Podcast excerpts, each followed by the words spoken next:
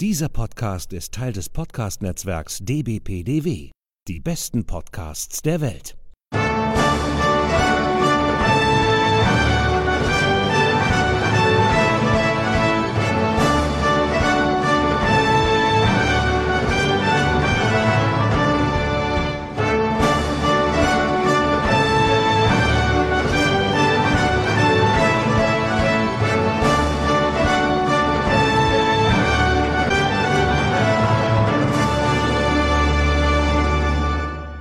Hallo und herzlich willkommen. Hier ist wieder der ESC Green Room, der Podcast zum Eurovision Song Contest. Und wir befinden uns bereits in Folge 51 und nehmen heute am Samstag, den 11. Juli 2020 auf.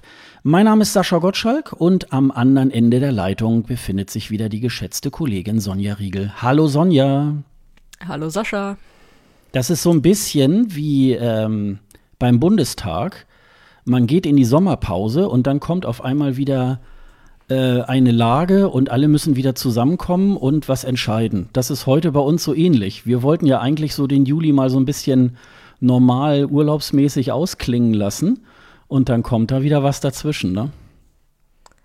Ja gut, Urlaub ist ein bisschen übertrieben. Wir, wollten, wir, dachten, es gibt nicht so viel zu berichten und auf einmal gibt es jetzt was zu berichten. Ja, genau. Also das ist schon, das ist schon super. Und äh, wir hier sind wir wieder. Ja, hier sind wir wieder, genau. Und äh, wir wollten eigentlich schon am Donnerstag aufnehmen, da ist aber äh, bei ja. dir so zahntechnisch was dazwischen gekommen, ne?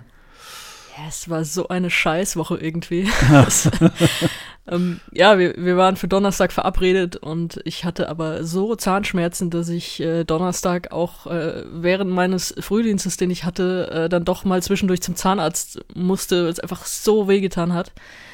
Und äh, ja gut, dann war der Donnerstagnachmittag nicht wirklich zu halten. Einerseits, weil ich natürlich dann auch ein bisschen Arbeit da noch hinten dran gehängt habe und andererseits, weil ich auch nicht wirklich sprechen konnte. Mhm.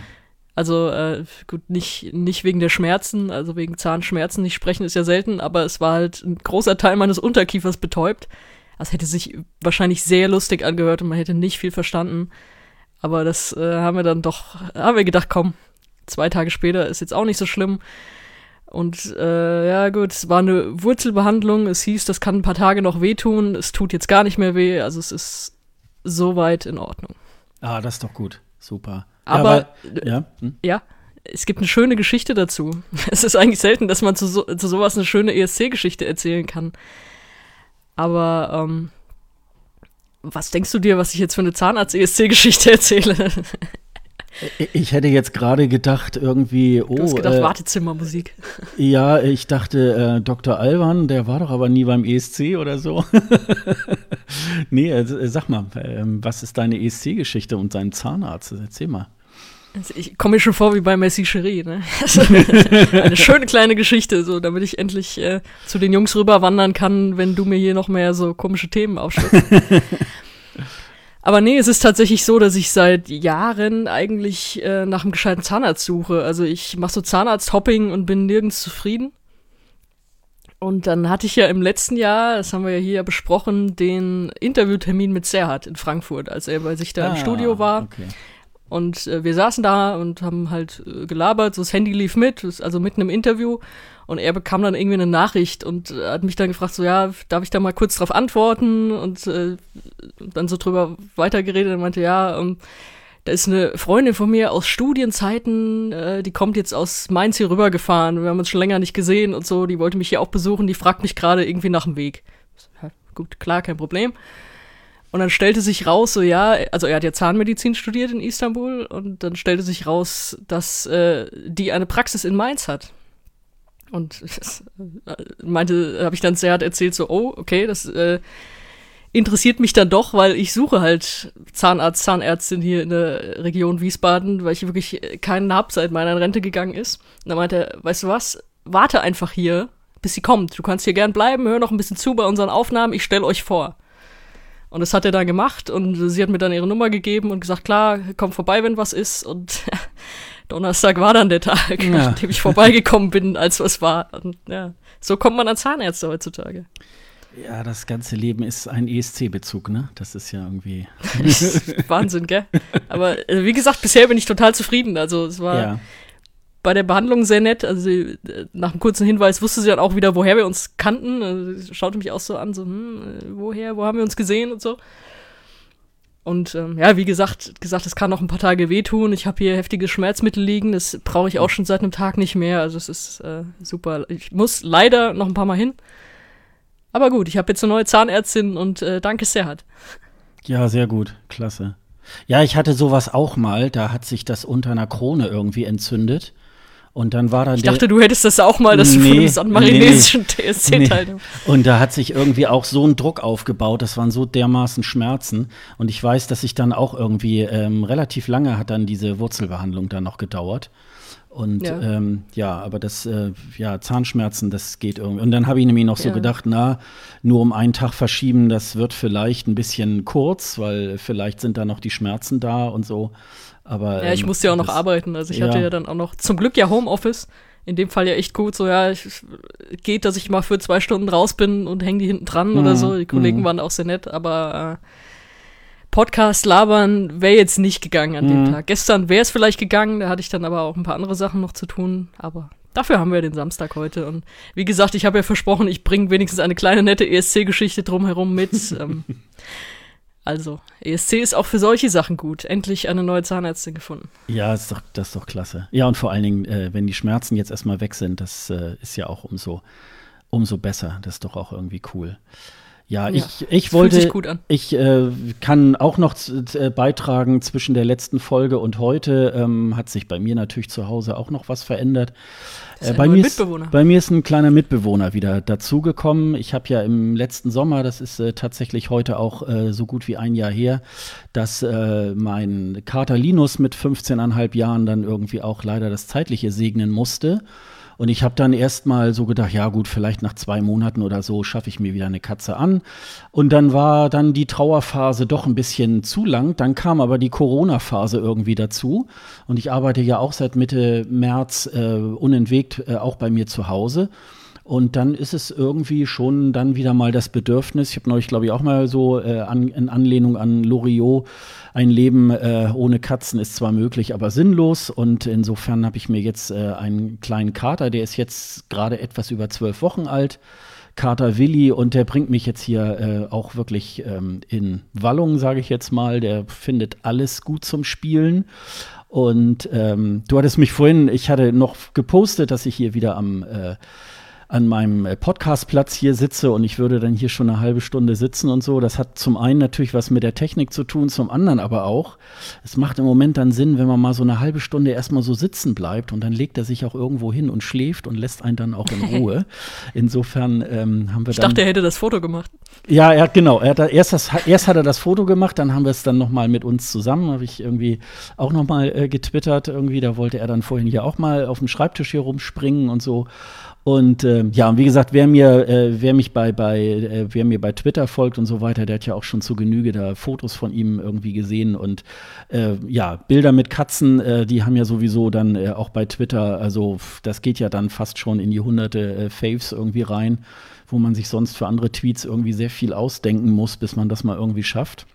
Also ähm, er ist jetzt schon ein kleines Internetphänomen und äh, ja, wie gesagt, das habe ich einen Tag nach unserer Jubiläumsfolge, nachdem wir die aufgenommen hatten, habe ich ihn bekommen und dann bin ich erst gar nicht dazu gekommen, weil ich ja sonst immer relativ schnell mit der äh, Postproduktion fertig bin. Ähm, das hat dann doch einen Moment gedauert, weil man muss sich dann ja doch auch erstmal so haushaltsmäßig und so weiter hier auf so einen, auf so einen kleinen neuen Mitbewohner erstmal irgendwie einschießen. Aber das geht jetzt schon irgendwie sehr gut und äh, wo wir mal sehen, wohin die Reise geht. Ne? Das ist schon irgendwie. Was hält er denn von ESC-Musik? Du hast ihm doch sicher schon was vorgespielt. Äh, ja, ähm, erstmal ist er ähm, nicht so ähm, lärmempfindlich. Also ähm, das geht, das geht übers. Ähm, ich habe ja immer so kleine Müllbeutel, wo ich dann immer sein sein äh, sein Streukram da irgendwie mal reintue und ähm, da ist meiner ja schon immer reiß ausgelaufen, wenn ich nur schon alleine diese Folie da so ausgewickelt habe, bis hin zu ähm, also mittellauter Musik und so weiter. Also er guckt auch sehr gerne Fernsehen. Er guckt da also sehr, sehr stark irgendwie dann auch auf den Fernseher, was sich da gerade so bewegt. Und selbst auch auf meinen, äh, auf meinen äh, Mac guckt er dann, wenn ich irgendwas da mache, als würde er da mitlesen. Also ähm, Äh, und insofern, da war Linus sehr viel empfindlicher gegen ESC-Musik. Also äh, da musste ich, da kam er dann immer so an unter dem Motto, du willst das doch jetzt bitte nicht so laut lassen. Äh, und musste ich dann mal ein bisschen leiser dröhnen. Das, äh, das stört Willi irgendwie jetzt im Moment nicht. Ähm, also wenn er dann erstmal eingeschlafen ist, dann kann eigentlich neben ihm auch eine Bombe platzen und insofern ähm, ist das auch alles, ähm, ja, also das ist ja bei Katzen wie bei Menschen auch irgendwie, da sind ja die Charaktere auch ganz unterschiedlich. Und ähm, das ist ja dann auch immer das Spannende daran. Also das ist schon, aber ist natürlich jetzt so, es ist wie ein Kind, also man muss irgendwie äh, ständig aufpassen, dass der nicht irgendwelche äh, Kabel durchknabbert und, und so weiter. Wir haben jetzt gerade im Vorgespräch auch, also heute könnte es sein, dass Sonja, dass du mich heute besser hörst, weil ich ein äh, Mikrofonkabel ausgewechselt habe. Vielleicht hat Willi da irgendwie auch kleine Bisse reingemacht. Man weiß es nicht. Aber naja, gucken wir mal, wie, ähm, wie das jetzt irgendwie alles so so läuft. Und ähm, ja, und Corona hat uns ja weiterhin irgendwie im Griff. Ne? Also ähm, ich bin auch irgendwie nach wie vor im ähm, Homeoffice und es wird wohl auch noch eine ganze Weile gehen. Im August habe ich ja noch mal drei Wochen Urlaub. Und ähm, da ist schon an eine Rückkehr bei uns zu denken. Wir sollen aber nicht irgendwie alle kommen. Und da wir ja auch so Dreierbüros haben, soll wohl auch immer aus, von, aus dem Dreierbüro auch immer nur einer kommen, so aus Sicherheitsgründen und möglichst Fenster auf und so weiter. Und da ich ja im Grunde kaum mit Papieren arbeite oder gar nicht, kann ich, könnte ich auch theoretisch auf Mallorca irgendwie arbeiten. Insofern, äh, dann bleibe ich auch lieber zu Hause, weil dann habe ich auch nicht die langen die lange Fahrt nach Hamburg rein und zurück. Also ähm, im Moment wird das wohl so dabei bleiben. Das ist wohl bei dir auch so, ne? Ja gut, Arbeitgeber wären ja auch irgendwie doof, wenn sie, wenn sie alle schnell zurückholen, weil im Zweifel wird dann ja das ganze Haus geschlossen, wenn da irgendwie ein größerer Ausbruch ist. Ja, also ja. ich glaube, dass viele sich da gar nicht klar drüber sind, dass das auch wirtschaftlich dann doch mehr Risiko ist, als dass es ihnen jetzt hilft, wenn sie die Leute sofort dann zurückpfeifen ins Büro. Aber gut, ist jetzt auch nicht gerade mein Problem, aber ich sehe das irgendwie auch bei, bei Freunden oder Freundinnen, dass, bei denen das so ist. Ich denke, ey, es ist sehr verantwortungslos, was da gemacht wird. Aber jetzt lass uns doch mal endlich zu den spannenden Dingen kommen, die uns hier zusammengebracht haben heute. Ja, genau, genau. Denn äh, wir sprechen jetzt mal äh, tatsächlich über Deutschland beim ESC 2021. Äh, und da hast du ja ähm, in der vergangenen Woche mal mit einem Artikel vorgelegt, ne? Genau, das ist, also die Entstehungsgeschichte des Artikels war halt das, auch das, was wir so in unserer Jubiläumsfolge ein bisschen angekratzt hatten, so von wegen, ja, Deutschland hat sich immer noch nicht geäußert zu Ben Dolich nach seinem Auftritt da in der Elfi. Es hieß ja, okay, wahrscheinlich wollen sie daran das irgendwie entscheiden. Das hatte er ja auch in einem Interview so gesagt. Und es war dann ruhig und er hat sich ja auch auf Social Media dann nicht mehr so wirklich geäußert, hat äh, eigentlich komplett anderen Kram gemacht, seinen Look geändert und Mitte Juni auch so ein ja, ein Kapitel schließt sich, das nächste beginnt, irgendwie so ein bisschen mysteriös äh, geschrieben. Und ich habe da mal so ein bisschen Nachforschung angestellt und habe mehrere Sachen dann auch rausbekommen. Also zum Beispiel die Promo-Agentur, von der wir auch erzählt hatten, weil sie uns ja dieses Podcast-Gespräch, was du dann mit ihm geführt hast, vermittelt hatten. Die haben gesagt, ähm, also wir können halt nur sagen, wir sind nicht mehr für ihn zuständig im Moment. Also das ist, äh, das, der ist raus bei uns. Und das ist ja auch dann schon mal ein Zeichen, weil sie hatten ihn ja übernommen in diesem Moment, als er vorgestellt wurde. Und auch alles, was rund um den ESC war gewesen wäre, also schon noch in dieser Zeit, als dann äh, abgesagt war, aber er natürlich doch noch ein bisschen im Fokus für diese ganzen Ersatzsachen, da waren sie auch noch zuständig und das ist dann irgendwie ausgelaufen. Das ist jetzt auch ein weiterer Hinweis. Und dann äh, haben wir noch äh, verschiedene Quellen, also es waren zwei Quellen, die sich auch nicht kennen, erzählt, ja, der NDR bereitet schon so vor, dass sie halt nochmal auf die Suche gehen, wieder nach Künstler und Song. Also wir hatten ja auch so ein bisschen vermutet, vielleicht nominieren sie ihn wieder und machen dann Songwriter Camp und Jurys suchen irgendwie den Song aus. Das wäre auch eine Möglichkeit gewesen. Aber nee, es war dann explizit, die suchen Künstler und Song. Also es klang so quasi, dass sie es wie im letzten Jahr machen dass da verschiedene Jurys so bewerten und dann mal schauen, wer da irgendwie am besten wegkommt und welches, welches Paket vielleicht auch aus Künstler und Song, die gar nicht zusammen so angetreten sind, sondern man stellt sich das selber ein bisschen hin. Ja, und das war mir dann ehrlich gesagt genug, um äh, so einen Artikel in diese Richtung zu schreiben. Also ich habe es ja auch getitelt mit äh, wird wohl nicht äh, der deutsche Kandidat nächstes Jahr. Was dann auch so ein bisschen falsch teilweise zitiert wurde von anderen ESC-Medien, die gesagt haben, ja, deutsche Seite schreibt, äh, Ben Dolic wird es nicht nächstes Jahr und so. Das habe ich nicht geschrieben. Ich habe geschrieben, mhm. dass sich die Hinweise mehren und dass es jetzt doch schon viele davon gibt. Wie gesagt, die angesprochenen von vorher. Es dauert so lang und nach diesem Elfi-Auftritt kam auch nichts. Und da habe ich dann meine noch hinzugefügt, eben mit äh, Promo-Agentur nicht mehr zuständig, die Infos, dass der NDR die Suche vorbereitet und dann auch noch, dass er auf Social Media ja auch so, so vage geworden ist. Und das habe ich halt zusammengeschrieben, als es gibt viele Hinweise, das. Und das, damit bin ich Montag rausgegangen, Montagmittag. Das, das war meine, meine Geschichte dazu. Hm.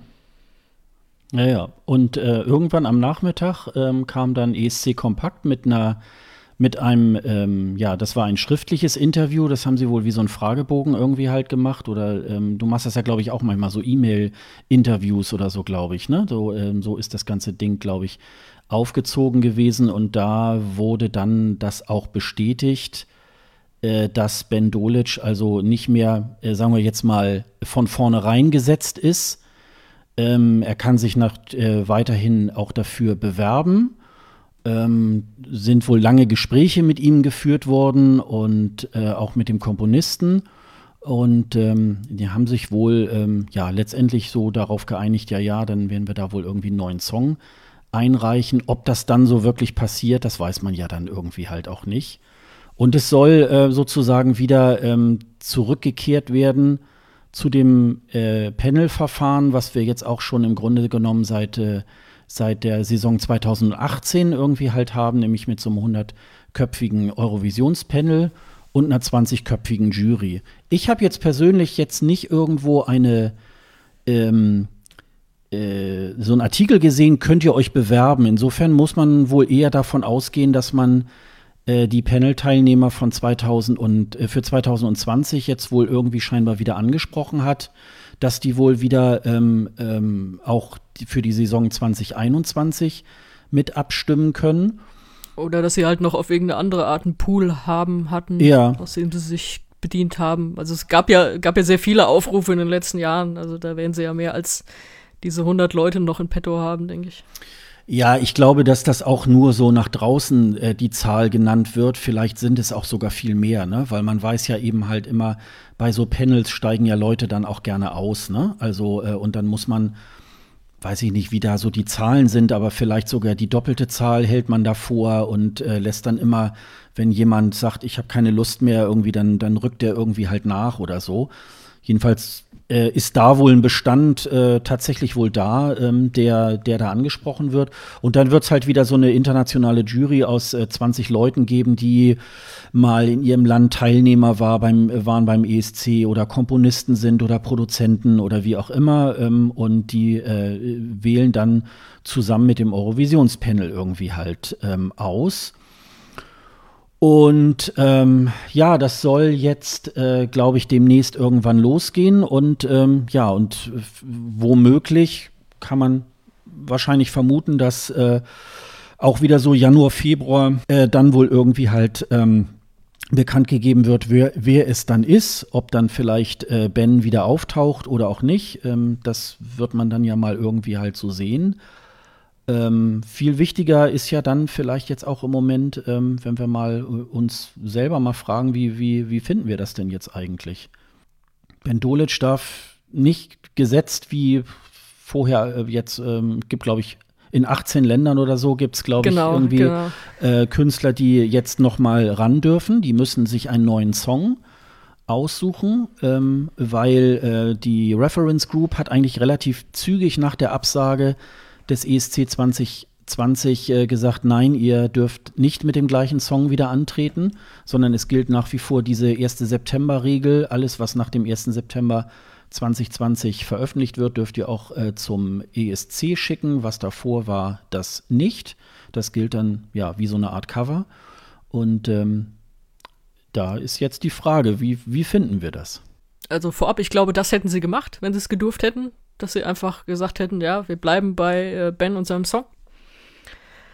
Und es liegt jetzt daran, dass sie das nicht dürfen. Also, dass sie halt einfach von diesem Paket überzeugt waren und dass sie ihn nicht, dass sie nicht gesagt haben, sie nehmen ihn als Künstler und dann schauen sie mal, sondern dass sie wirklich Paket Künstler-Song, dass sie, dass sie das in den Vordergrund gestellt haben. grundsätzlich, dass ich das nicht gut finde, ist, glaube ich, schon mehrfach durchgeklungen, als wir die letzten Wochen darüber geredet haben. Also ich hätte einfach da auch auf so eine unbürokratische Art, so unbürokratisch wie es halt geht, auch beim öffentlich-rechtlichen gesagt, komm, der Junge, der kann nichts dafür, dass das jetzt ausgefallen ist. Der hat einen guten Job bis dahin gemacht. Wir nehmen den jetzt einfach wieder und wir stellen halt das jetzt von mir aus auch für ein Jahr nur einfach mal um und sagen, wir konzentrieren jetzt unsere Suche darauf, dass wir einen gescheiten Song für ihn kriegen. Da können sie dann irgendwelche Songwriter anheuern, die dann sich dann Wettbewerb liefern. Sie können Songwriting Camp machen, können das ja auch mit Juries bewerten und so. Da hätte man schon was Gescheites bekommen für ihn. Da bin ich mir relativ sicher. Und ich glaube, niemand hätte gesagt, ah, wie doof, dass ihr den jetzt nochmal nehmt. Also äh, durch diese äußeren Umstände, das wäre jetzt kein Ding gewesen. Und gut, kostenmäßig habe ich jetzt keine Ahnung. Ich glaube, dieses Panel macht das jetzt auch nicht für Geld oder so. Aber äh, das wundert mich dann einerseits, dass sie es dass dann nicht einfach so unbürokratisch einfach mal gemacht haben. Wie gesagt, es war jetzt aber eher ein Hinweis drauf die letzten Wochen schon, dass es so werden wird, weil sie sonst einfach, also alle 18, die bisher bestätigt sind, die sind entweder relativ schnell nach der Absage bestätigt worden oder in den Wochen danach. Seitdem kann ich mich gar nicht mehr erinnern, dass irgendwer noch gesagt hat, wir halten jetzt doch fest. Also ich, mir gefällt das nicht. Also, was mir auch nicht gefällt, ist so dieses, dass sie so kommunizieren, ja, und Ben Dolic wird wieder einen Song einreichen und also, weil das ist, das erinnert mich so daran, eine Redaktion, in der ich mal gearbeitet habe, die wurde mal komplett geschlossen und in eine andere Stadt verlegt und natürlich nach außen hin so, ja, wollen das irgendwie besser aufziehen und was weiß ich was und das war nur, um aus Tarifverträgen rauszukommen. Und da haben wir natürlich als Redaktion gefragt, ja, wie ist das? Können, bieten Sie uns denn Jobs da an? Und dann hieß es, naja, die sind ausgeschrieben, natürlich können sie sich darauf bewerben. Und genau so klingt das für mich. Also es ist so, naja, wir können ihm ja nicht verbieten, dass er da auch was einreicht, so, und vielleicht wird's ja auch ganz gut, aber ja, naja, und was dann auch auffällig war, dass er das von sich aus nicht, äh, nicht gesagt hat, so. Ich weiß nicht, ob dir das aufgefallen ist, weil der NDR hat es ja nach außen so in seinen Meldungen direkt gesagt, so, ja, der ist jetzt nicht direkt gesetzt, aber er wird auch was einreichen und auch mit Boris Milan noch wieder, der auch den anderen Song geschrieben hat und da freuen wir uns auch drauf und so. Und Ben hat in seinem Statement, er hat ja dann auch über seine Socials äh, was rausgehauen dazu, dass er das schade fand und alles. Und aber ja, hier wird's, wird weiter Musik geben und ich halte euch auf dem Laufenden und so. Und er hat davon nichts geschrieben. Also, weil wenn er jetzt wirklich gedacht hätte, ich habe noch mal eine Chance dahin und so, dann hätte er geschrieben, ja, ich reich wieder was ein und vielleicht klappt's ja wieder und das wäre mein großer Traum und drückt mir die Daumen oder so. Aber davon halt kein Wort. Das fand ich dann auch noch auffällig. Und, und das ist jetzt mein letzter Punkt, weil ich höre, dass du auch schon Luft holst. es wurde ja auch im letzten Jahr gesagt, dass sie eben äh, dieses interne Verfahren machen und keinen Vorentscheid, um so eine Art Safe Space ja auch für die, äh, für die Künstler zu haben. Was ich auch ne, zum, zum Teil auch eine ganz gute Begründung fand. Also, weil Ben ist mit seinem Song gewählt worden, ist vorgestellt worden, aber wir haben ja keine Ahnung über die ganz vielen anderen Künstler-Songs oder Kombinationen von Künstlern-Songs, die da auch noch rumgeschwebt sind, weil davon ja nichts rauskam. Also, weiß nicht, vielleicht kam irgendwo was raus, weil irgendwer was eingereicht hat, was er dann als Single veröffentlicht hat, keine Ahnung. Aber es wird genug geben, vielleicht auch, was sie intern selber zusammengestellt haben, was nie irgendwo veröffentlicht wurde. Was sie vielleicht auch gesagt haben, pass auf, wir legen uns das nochmal in die Schublade, vielleicht für ein anderes Jahr, vielleicht für einen anderen Sänger, was auch immer. Das wissen wir nicht. Es ist, die haben nichts verheizt an Songs oder Künstlern, bei denen schon alle gesagt haben, äh, der ist jetzt im Vorentscheid irgendwie letzter geworden oder so. Das, das wird ja nie wieder was. Und das ist, für Ben ist das ja weg.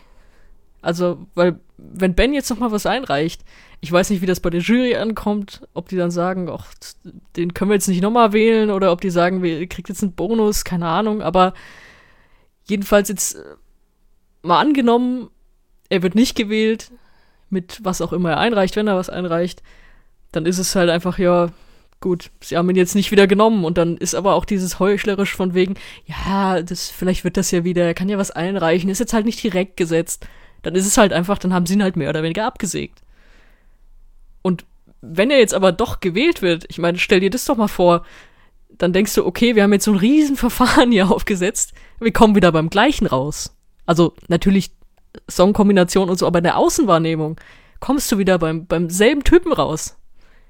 Das kannst du doch auch nur schwer verklickern, oder? Also das ist auch, das ist doch so, so ein weiterer Gedanke, den ich dann dazu habe. Also für mich haben sie ihn einfach abgesägt. Ja, das, also das ist, ähm, da, also erstmal äh, habe hab ich auch noch so gedacht, ähm, am Montag kam das ja alles. Also Montag, Dienstag kamen ja so die, die, die ganzen News irgendwie, die News und Genau, Facts Dienstag hat's ja dann, hat's ja dann der NDR auch von sich aus beschrieben, ja, genau. dass sie wieder so suchen wie davor. Ich glaube, genau. sie hatten von ihrer Presseabteilung schon diesen ESC-Kompakt, äh, dieses Interview retweetet, was dann halt so eine halboffizielle Aussage natürlich auch noch war, aber dass sie selbst damit rausgegangen sind, war ein Tag später, ja. Mm, genau, und in, also ich sag mal so, äh, wenn wir jetzt meinetwegen am Dienstag oder Mittwoch irgendwie, ich glaube, da wären wir natürlich ähm, auch noch sehr viel aufgeheizter äh, hier äh, ans Mikrofon gegangen und hätten uns da wahrscheinlich genau noch gesagt. bisschen mehr, ja, ich glaube, bisschen mehr äh, auch noch so ausgekotzt irgendwie. Aber du hast natürlich recht. Ähm, es ist ja ganz oft so, so kennen wir auch den NDR. Ähm, da werden halt auch so äh, Sprachregelungen dann gefunden. Ähm, ja, wir haben uns jetzt dagegen entschieden. Ich glaube trotzdem, dass das auch so jetzt nur, weil die Reference Group sagt, ähm, ihr dürft die, die Songs nicht einreichen, äh, können, können wir jetzt auch Ben Dolic nicht mehr bringen, weil er mit sein, sein Violent Think da nicht auch noch 2021 irgendwie aufführen kann. Also ich glaube, ähm, es ist, glaube ich, immer und immer wieder der Grund, warum vielleicht auch so manche Künstler tatsächlich Angst haben, äh, beim ESC ähm, womöglich anzutreten, weil einfach, glaube ich, die Künstlerbetreuung äh, von Seiten des NDR nicht so optimal ist, sage ich jetzt mal. Ähm, und ich glaube, wir haben das schon geahnt, weil eigentlich haben wir ja äh, gedacht, na ja, bei der ähm, Sendung in der Elbphilharmonie, da wird dann nach äh, Ben nach seinem Auftritt sozusagen äh, verkündet, ja, er wird auch 2021 eintreten und äh, irgendwie habe ich erst so gedacht, na ja, sie wollen da so ein bisschen Gras drüber wachsen lassen und äh, dann heißt es so in, in so einer Nebenzeile so, ja, Ben Dolic findet, äh, der wird da auch nicht mehr antreten. Ähm, ich glaube, dass sich das Ben wahrscheinlich genauso offen hält ähm, und deswegen hat er sich wahrscheinlich auch nur mit Blick auf ja neue Musik und so weiter gar nicht mehr zum ESC geäußert. Vielleicht will er sich das selber auch so ein bisschen offen halten. Ich vermute mal, er wird wahrscheinlich nichts einreichen. Das wird er nicht tun. Eine Schwierigkeit ist es tatsächlich so, ähm, wenn jetzt das Eurovisionspanel entscheiden muss, ähm, über einen Song von Ben Dolic oder Ben Dolic überhaupt als, als Teilnehmer irgendwie entweder äh, punkten sie ihn extra hoch, weil sie ihn auch letztes Mal gut fanden, oder sie punkten ihn extra äh, weit runter, weil sie ihn nicht gut fanden. Also ich glaube, so eine gewisse Voreingenommenheit ähm, ist schon zu befürchten beim Eurovisionspanel, auch wenn man vielleicht vorweg dann irgendwie so sagen würde, bitte ähm, stimmt einigermaßen neutral ab und äh, guckt euch an, wie äh, ist die Leistung der Kandidaten. Ähm, ist, glaube ich, vielleicht schon bei allen dann im Hinterkopf, ach ja, das ist ja der vom letzten Mal. Und das wäre natürlich irgendwie auch irgendwie keine, keine gute ähm, Geschichte. Ja, also äh, alles in allem muss ich sagen, ähm, finde ich auch, auch ähm, es gibt noch, äh, gibt dann auch noch ähm, sowohl bei ESC Kompakt als auch bei ähm, Eurovision.de dann noch die ähm, so so so kompakte Interviews mit äh, Thomas Schreiber, mit äh, Christian Blenker und mit Alexandra Wol äh, Wolflast. Ähm, die sozusagen auch nochmal so ihre Sicht der Dinge, also Schreiber Unterhaltungschef, Blenker ist ja ESC-Teamchef und Alexandra Wolflast ist ja die Head of Delegation. Und die machen äh, zu dritt sozusagen äh, den, die gesamte ähm, äh, ja, äh, Bewerbung und so weiter äh, des deutschen Beitrages. Und ähm, das ist alles so ein bisschen so, ähm, äh, ja, äh, wie, wie sagen wir es jetzt, dass wir Ben Dolic nicht haben wollen, weil womöglich auch der Auftritt in der Elbphilharmonie nicht so optimal war. Das lag aber dann auch daran, ähm, dass nicht so viele Leute äh, in die Elbphilharmonie durften, also auch äh, nicht so viele Kameraleute und das war halt dann auch alles ein bisschen schwierig und ohne, ohne Publikum und so weiter und es darauf dann irgendwie halt so festzuhalten, das ist natürlich auch ähm, sehr, sehr schwierig. Aber alles in allem ist es natürlich ähm, wirklich sehr, sehr traurig, ähm, dass man dann nicht zumindest den Schnitt gleich nach dem ähm, äh, Europe Shine a Light irgendwie gemacht hat und gesagt hat, okay, neues Spiel, neues Glück in Deutschland und äh, wir haben jemand Neues. Also ähm, ich finde eigentlich, so geht man eigentlich mit einem Künstler irgendwie nicht um, der noch vor zwei Monaten auf einmal ähm, der Supertyp ist und äh, mit dem werden wir in die Top Ten kommen und so weiter. Das ist dann irgendwie auch nicht mehr so ganz nachvollziehbar, ne? Nee, das ist ja auch so ein bisschen Dauerthema beim ESC. Ich kann aber dann teilweise auch den NDR natürlich verstehen, weil, wenn du dich noch erinnerst, ich glaube, Ann-Sophie hat ziemlich, äh, will jetzt fast sagen, rumgeheult von wegen, äh, die haben mich so fallen lassen nach dem Contest und so.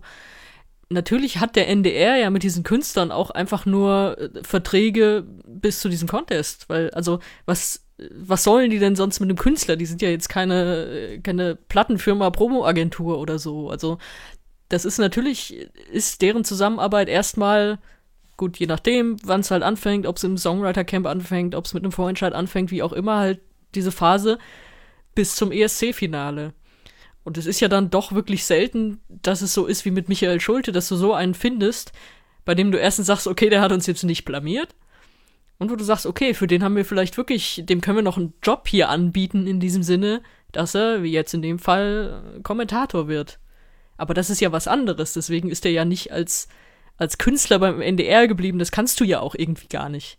Und ich weiß ja nicht, was sie da für Versprechungen machen oder was sich die Künstler dann denken, aber natürlich ist das so ein, ist das ein Vertrag auf Zeit, weil deren Engagement ist ja nur auf Zeit für dieses eine Event. Das ist ja auch ganz normal. Und aber natürlich das, was du sagst, stimmt auch, dass sie ihn so auf diese Art jetzt abgesägt haben und das dann auch noch in so einem PR-Sprech natürlich rüberbringen müssen, ist klar der Artikel, in dem das dann kam, war ja auch dann äh, super soft mit Bendolisch nicht automatisch gesetzt äh, übertitelt. Ähm, das übernimmt natürlich genau deren Sprache auch. Also, die haben Bendolic einfach rausgekickt. Das ist natürlich klar, ich meine, diese Überlegung kannst du machen. Dann noch weich zu sagen, ja, aber er kann natürlich wieder was einreichen und das wird er auch machen und so, ja, gut, das kann man aufschreiben, dass sie das sagen, ob das passieren wird und so, das ist natürlich, das, damit weicht man so eine Meldung einfach auf, das ist ganz normal, das ist natürlich auch PR. Aber ähm, gut, drehen wir uns jetzt im Kreis, wir hätten einfach Bendolic behalten, hätten es ich in meinem Fall natürlich, habe ich ja gesagt, auch gut gefunden, wenn man vielleicht die Songs mal einmal mit rübergenommen hätte und dann hätte der NDR sich da wahrscheinlich auch nicht viele Gedanken gemacht. Die hätten gesagt, komm, wir bleiben bei dem, wir sind von dem überzeugt, der war in den Wetten gut, der, der kam so ganz gut an. Aber ähm, weißt du, was jetzt tatsächlich mal der Vorteil ist, um, um die Brücke auch mal zu schlagen, nachdem wir jetzt so lange gelabert haben? Wir wissen jetzt schon, wie der Beitrag ausgewählt wird. Und äh, es gibt keinen Vorentscheid, das wissen wir jetzt auch schon. Das kam ja alles in der letzten Saison ein halbes Jahr später erst raus oder noch länger. Ja, da konnten sie jetzt nicht so lange äh, geheim bleiben. Jetzt ist es raus. Ja, ich glaube, ähm, das, das ist, glaube ich, äh, um mal vielleicht einen Bogen zu spannen, ähm, der posit positiven Dinge, ähm, ist natürlich ähm, zumindest jetzt mal erkennbar, dass man vielleicht doch mal anfängt, ähm, auch ein Verfahren einzuführen, was jedes Jahr tatsächlich schon gelernt ist. Also wer sich ein bisschen intensiver mit dem ESC beschäftigt, wenn wir da jetzt sagen, es gibt ein 100-köpfiges äh, Eurovisionspanel und eine 20-köpfige Jury, damit kann schon der eine oder andere ESC-Fan wirklich was anfangen und er weiß schon, wie das ungefähr läuft. Ich finde es persönlich ähm, gar nicht mal so schlecht. Manche hadern ja tatsächlich damit, dass es keinen Vorentscheid mehr gibt, auch im nächsten Jahr nicht. Ähm, ich finde nicht unbedingt, dass das äh, etwas Schlechtes sein muss, weil ähm, ich denke ähm, eigentlich nicht so sehr in diesem Thema, haben wir nun einen Vorentscheid, haben wir eine interne Auswahl und wie wird das gesucht, sondern für mich geht es irgendwie tatsächlich äh, auch darum, äh, welche Songs werden da auch ähm, eingereicht, welche Künstler stellen sich da zur Verfügung und äh, wie gut ist da die Qualität. Und ähm, ich glaube schon, wenn man jetzt irgendwie für sich als Deutschland ähm, entscheidet, wir machen jetzt einfach mal die nächsten Jahre ein, intern, äh, ein internes Auswahlverfahren, ähm, wo wir sozusagen ein Panel installieren und die ähm, gucken sich das ganz in Ruhe an. Das sind halt Leute, die eine gewisse Affinität haben und eine gewisse äh, Vorausschau haben, was könnte beim ESC funktionieren und was nicht. ähm, da muss man ja schon auch eine gewisse, einen gewissen Nerv dafür haben. Also man äh, darf da ja nicht einfach nur ein Musikspezialist sein, sondern muss schon irgendwie ein ESC-Spezialist sein, sage ich jetzt mal wirklich, oder eine Spezialistin. Und äh, dass man sozusagen jetzt wenigstens bei diesem Verfahren bleibt, das finde ich schon mal sehr positiv. Also da ähm, kann ich ähm, nicht so wahnsinnig viel dagegen reden, weil ähm, auch als wir noch äh, die letzten zwei Jahre so immer Vorentscheide hatten, musste ich, äh, habe ich auch schon immer so gedacht, äh, ich muss nicht unbedingt zwingend einen Vorentscheid haben. Für mich ist immer wichtig, haben wir da nachher einen guten Künstler oder eine gute Künstlerin und einen, einfach einen geilen Song und den bringen wir noch irgendwie ähm, auch wirklich ähm, gut auf die Bühne und äh, so, dass es auch einen nachhaltigen Eindruck hat. Das finde ich manchmal viel wichtiger, als ob jetzt ein Vorentscheid von zwei Moderatoren oder von einer oder ähm, wie sieht da die Kulisse aus oder äh, sind das sechs oder sind das zwölf äh, Kandidaten? Das ist für mich immer nicht ganz so, ganz so entscheidend, sondern viel wichtiger ist nachher, was sich auf der ESC-Bühne abspielt. Und das ist für mich erstmal so der, der positive ähm, Aspekt äh, dieser ganzen Geschichte. Ja, aber ähm, wenn ich mich so an unser Gespräch mit Thomas Schreiber in Hamburg erinnere, dann habe ich auch schon wieder so dieses Szenario im Kopf, okay, die suchen jetzt halt was aus mit diesem, mit diesem Panel und dieser Expertenjury. Und aus welchem Grund auch immer gibt's ja viele Faktoren, triffst ja auch nicht jedes Jahr irgendwie so den, den Geschmack, den aktuellen, wird das jetzt wieder ein schlechterer Platz irgendwo hinten. Dann schmeißen die doch wieder alles um. Also, weil es ist doch, ja, wir gucken jedes Jahr und so und nach Michael Schulter haben sie auch am nächsten Tag schon gesagt, das machen wir wieder so, das machen wir wieder so und dann, oh, ja, hm, jetzt haben wir doch irgendwie schon wieder schlechter, jetzt machen wir es doch wieder anders. Also, ich, es ist ja mein Wunsch, das sage ich ja auch nicht zum ersten Mal, dass sie mal wirklich ein Format irgendwie etablieren. Das wäre ja schön und dass sie auch nicht, wenn es irgendwie einen Rückschlag gibt, die kann es immer geben. Dich, dich liebt nicht jedes Jahr jeder, äh, geht gar nicht. Aber wenn es einen Rückschlag gibt, trotzdem daran festhalten. Das, das ist ja mein Wunsch, aber den haben wir ja aus Thomas Schreiber auch nicht rausgekriegt. Deswegen ähm, sehe ich wie du, wäre schön, aber ihr habt da noch meine zwei. Ja, ja, das, ähm, das hängt natürlich äh, auch immer so ein bisschen damit zusammen, äh, weil man dann beim Fernsehen heute, egal bei welchem Format, ähm, eben sehr schnell ähm, die Nerven verliert, wenn die Quote dann auch äh, scheiße wird. Ne? Und dann sagt man sich, oh, dann müssen wir, äh, da packen wir noch mal die Sisters dazu und äh, äh, halten da noch mal zwei Minuten länger die Kamera drauf. Dann werden die auch gewählt und dann wird das, äh, dann wird das in Tel Aviv, das wird super. So und das ist so ja leider nicht passiert. Ähm, da muss man sie tatsächlich auch beim Wort halten. Da müssen sie natürlich äh, auch so, wie Sie es im Interview sagen, wir bleiben bei dem Verfahren, auch wirklich bei dem Verfahren bleiben. Also wir haben tatsächlich ja auch äh, schon des Öfteren ähm, also äh, du hattest vorhin auch irgendwas gesagt mit, ähm, mit einem Song und so weiter. Ich meine, wir warten ja immer noch auf äh, Schreibers äh, phänomenalen äh, Song, den er im Januar 2019 schon angekündigt hat, der ja angeblich dann äh, im, in der nächsten Saison dann äh, zum Tragen gekommen wäre. Sie haben nur noch keinen Sänger gefunden. Ähm, insofern, äh, da wartet man ja auch. Und da ähm, denke ich dann manchmal so, äh, das war ja schon bei ganz vielen Dingen so. Die sollten mal aufhören, andauernd immer Dinge zu versprechen, die dann nachher auch nicht kommen. Also, wenn man jetzt sagt, irgendwie Panel, so, und die suchen jetzt aus, vielleicht jetzt so bis ungefähr Ende des Jahres, äh, müssen die sich da durch, weiß ich nicht, 500 Songs oder Teilnehmer graben. Und, ähm, und das machen die jetzt mal ganz in Ruhe und dann wird so zum Jahreswechsel, äh, steht dann irgendwie jemand fest und der wird dann äh, bekannt gegeben oder sie machen wieder irgendwie so eine, so eine Präsentationsshow, äh, wobei sie sich die ja auch irgendwie sparen könnten. Ähm, und dann macht man einfach einen, einen kleinen Videoclip und dann weiß man, wer es ist. Und ähm, dabei sollte man dann auch bleiben. Und nicht so, ähm, da war ja auch erst auch bei der, bei der Europe Shine a Light so, ja, und dann kommt dann der amerikanische Choreograf und der durfte dann jetzt nicht einreisen und dann deswegen war dann die Choreo auch nicht so toll. Also das ist dann immer alles so ein bisschen so eine Geschichte, wo man denkt, ähm, ja, dann lieber mal einen Gang äh, zurück und dann das, was man, was man auch wirklich kann, äh, auch tun. Dann wird es wohl irgendwie aufgrund der Sparmaßnahmen irgendwie 300 Millionen Euro muss der NDR in den nächsten Jahren irgendwie einsparen. Da soll es wohl irgendwie keine Übertragung mehr von der Reeperbahn geben. Irgendwie was so eine 45-minütige Sendung irgendwo, weiß ich nicht, aus Lok steht oder so. Ähm, und äh, weil damit könnten sie, wie gesagt wurde, eine relevante sechsstellige Summe irgendwie halt einsparen, wenn sie diese Übertragung auf der Reeperbahn nicht mehr haben. Ähm, wobei da soll es wohl auch irgendwie Umbauten geben, sodass man da wohl jetzt dann auch im nächsten Jahr irgendwie wohl gar nichts machen kann oder so. Jedenfalls habe ich das gelesen. Ähm, ja, das äh, wird ja dann auch noch mal zu gucken sein, ne? wenn der NDR einsparen muss. Ähm, das geht natürlich auch zu äh, Ungunsten äh, des Etats für den Eurovision Song Contest. Ne?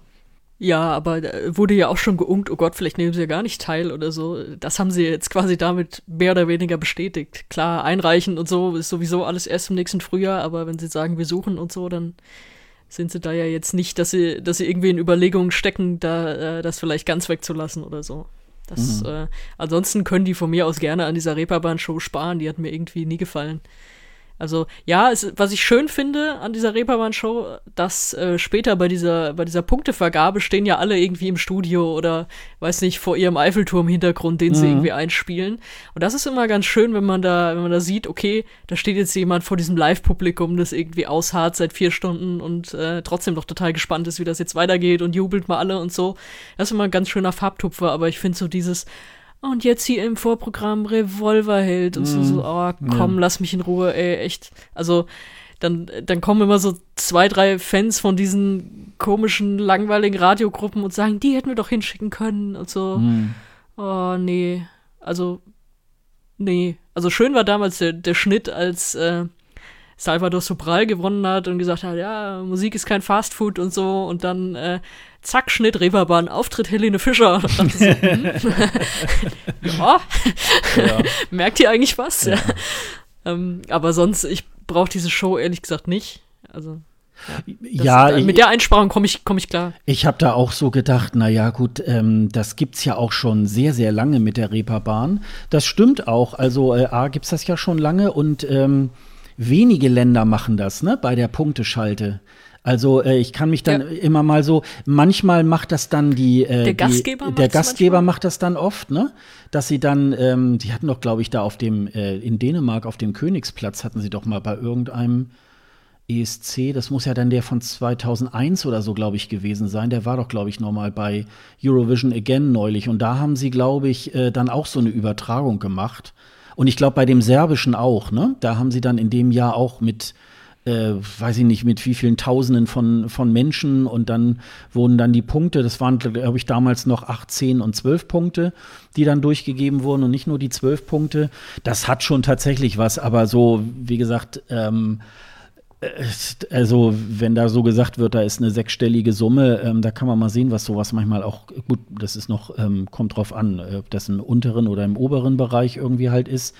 Ähm, aber das ist schon, und ich meine, es regnet ja sowieso immer. Also es ist ja nicht, ich, wahrscheinlich, wenn der ESC so im Juli oder im August wäre, dann könnte man das vielleicht viel eher mal so, ähm, oder man macht es irgendwo von St. Peter-Ording aus oder keine Ahnung, dann wäre das wenigstens. Also wenn ich, wenn ich nicht schon oft da gewesen wäre fürs Reeperbahn-Festival, würde ich sagen, die haben über diesem Spielbudenplatz einfach so eine, so eine Bewässerungsanlage. Ja. Mit, also ja. Auch, auch fürs Image einfach so, mhm. weil es muss ja regnen. Ja, es muss regnen, genau. Und Frau äh, Schöneberger muss immer im Südwester dann irgendwie halt da auf der Bühne stehen.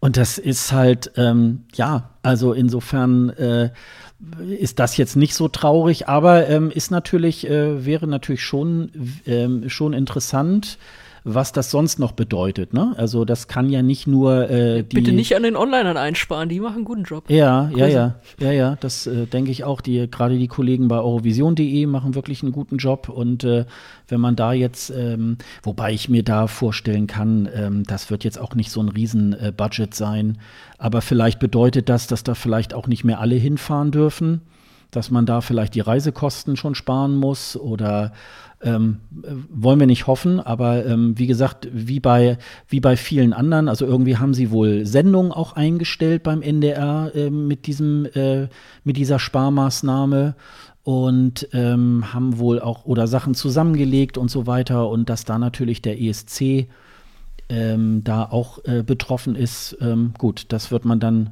das werden wir dann merken ähm, was da Sache ist. Denn nichtsdestotrotz weiß man ja auch ähm, nach wie vor ja auch nicht, wie der ESC überhaupt 2021 dann irgendwie stattfinden wird. Also womöglich dann wohl irgendwie in, in einem ähm, Fernsehstudio, vielleicht auch mit ein paar Zuschauern. Aber ähm, ob es die große, in der großen Ahoy Arena so in der Form irgendwie stattfinden wird, das werden wir ja erst noch mal sehen. Und insofern, da müssen ja auch die, die teilnehmenden Sender, auch der NDR, muss natürlich dann gucken, irgendwie da jetzt nicht so viel Geld auszugeben, wenn das Ding womöglich vielleicht doch noch mal auch wieder abgesagt werden müsste. Also, dass sie da vielleicht im Vorfeld auch schon versuchen, ein bisschen dann auch Geld zu sparen. Ne? Ja, ach, äh, Absage, das glaube ich jetzt nicht. Es wird in was für einer Form auch immer stattfinden, das weiß man ja bis dahin auch nicht. Also Absage, die kann immer was Unvorhergesehenes passieren. Mhm. Ich hoffe auch, dass inzwischen mehr Veranstalter, Teilnehmer, was auch immer gibt, die dann so eine Art Pandemieversicherung haben. Da war ich eher erstaunt, dass es da die meisten nicht hatten jetzt in diesem Jahr für alles, was so passiert. Du musst ja immer damit rechnen, dass es aufgrund von was auch immer eine Absage geben kann. Aber äh, da halte ich das Risiko jetzt für naja, nicht wirklich größer als in allen anderen Jahren. Mhm. Also das, du hast ja jetzt einen Vorlauf, du weißt, dass du es im Zweifel irgendwie auch ein bisschen anders abgespeckt oder so machen kannst. Also ob man das jetzt wirklich anders einkalkulieren muss äh, bei der Suche als in anderen Jahren, äh, würde ich sagen, nein. Ja. ja. wir sind mal gespannt, ne, was jetzt äh, dabei herauskommt, was ähm, die, was das Panel und die Jury, was die jetzt, ähm, was die jetzt wieder an Leuten finden. Ich denke mal, da wird es auch alte Bekannte geben, die vielleicht auch im letzten Jahr oder auch im Jahr davor irgendwie schon versucht haben, daran teilzunehmen. Es gibt ja immer so übliche Verdächtige, ähm, Ellie Ryan zum Beispiel. oder die Hamburger Goldkehlchen oder so. Ähm, oh, unbedingt, das, unbedingt. die bräuchten mal ein bisschen PR-Unterstützung. Ja, ich glaube auch. Also da wird zu wenig getan. ja. Das ist schon. Okay, verlieren wir, verlieren wir uns nicht darin. jetzt wieder keiner. Was gönnt sich denn der NDR in diesem Jahr, Sascha? Komm, lass es raus. Was der NDR sich gönnt? Was, was meinst du ja. jetzt? Welche Teilnahme er sich dieses Jahr gönnt? Ähm. Ach komm, jetzt baue ich dir so eine gute Überleitung. nee, ich stehe jetzt gerade auf dem Schlauch, sorry. ich dachte, das ist jetzt einfach der nächste Punkt in unserem Dokument und ich kann da ach super so, überleiten. Ach so, ja. Und es ist ja sowieso dein Thema und äh, ja, ich laufe ein bisschen grün an und du freust dich ein bisschen. Ja, also ich habe ähm, ich hab, äh, vorhin mich noch mal einmal so drüber gegangen über den, über den Ablauf und ähm, da musste ich äh, tatsächlich äh, insofern schmunzeln, weil wir haben ja äh, in, in der letzten Folge haben wir ja unsere, ähm, sind wir mal so unser Jubiläum durchgegangen. Wir haben 50 Folgen ähm, ESC Green Room mit äh, Dennis zusammen irgendwie halt nochmal zurückgeblickt und nochmal äh, so uns Anekdoten erzählt und so weiter. Und unter anderem äh, haben Dennis und ich uns natürlich auch immer mit dem Junior Eurovision irgendwie beschäftigt. Und eigentlich war das meistens so. Also pro Saison haben wir uns vielleicht in einer Folge darüber unterhalten. Und, und seit du dabei bist, irgendwie, irgendwie kommen wir da immer wieder drauf. Und ähm, es gibt eigentlich im Moment äh, kaum eine Folge, in der wir nicht über den äh, Junior Eurovision irgendwie halt äh, ist sprechen. Ist ja auch ein netter Running Gag. das ist dann irgendwie auch irgendwie immer ganz, ganz, ganz nett. Äh, ja, vielleicht muss man da mal, um, um noch mal äh, auf eben noch mal so äh, zurückzublicken. Es war ja ähm, Montag, Dienstag, also am 6. und am 7. Juli auch ähm, ja so teilweise teilweise ähm, ja auch ähm, erschrockene Reaktionen, auch von den äh, von, von bei Twitter, überall in den sozialen Medien, dass äh, Ben Dolic jetzt erstmal nicht so automatisch irgendwie halt gesetzt ist und so weiter. Und ähm, der NDR hat das, finde ich, ganz geschickt irgendwie äh, dann so wieder abgerundet, indem er dann, ich glaube, das war dann erst am Mittwoch oder so, äh, wo ja, es war Tag danach, genau. War dann am Tag danach, äh, wo es dann plötzlich äh, die gute Nachricht auch mal kam. Denn das haben äh, wiederum auch viele ESC-Fans eigentlich auch schon seit Jahren erwartet, dass Deutschland an der Kinderversion des ESC teilnimmt, nämlich am äh, Junior Eurovision Song Contest. Und das ist eigentlich mal eine äh, ganz gute Geschichte. Also vielleicht noch mal ganz kurz die Eckdaten. Den Junior äh, Eurovision Song Contest, den wird es in diesem Jahr am 29. November in äh, Warschau geben, in Polen.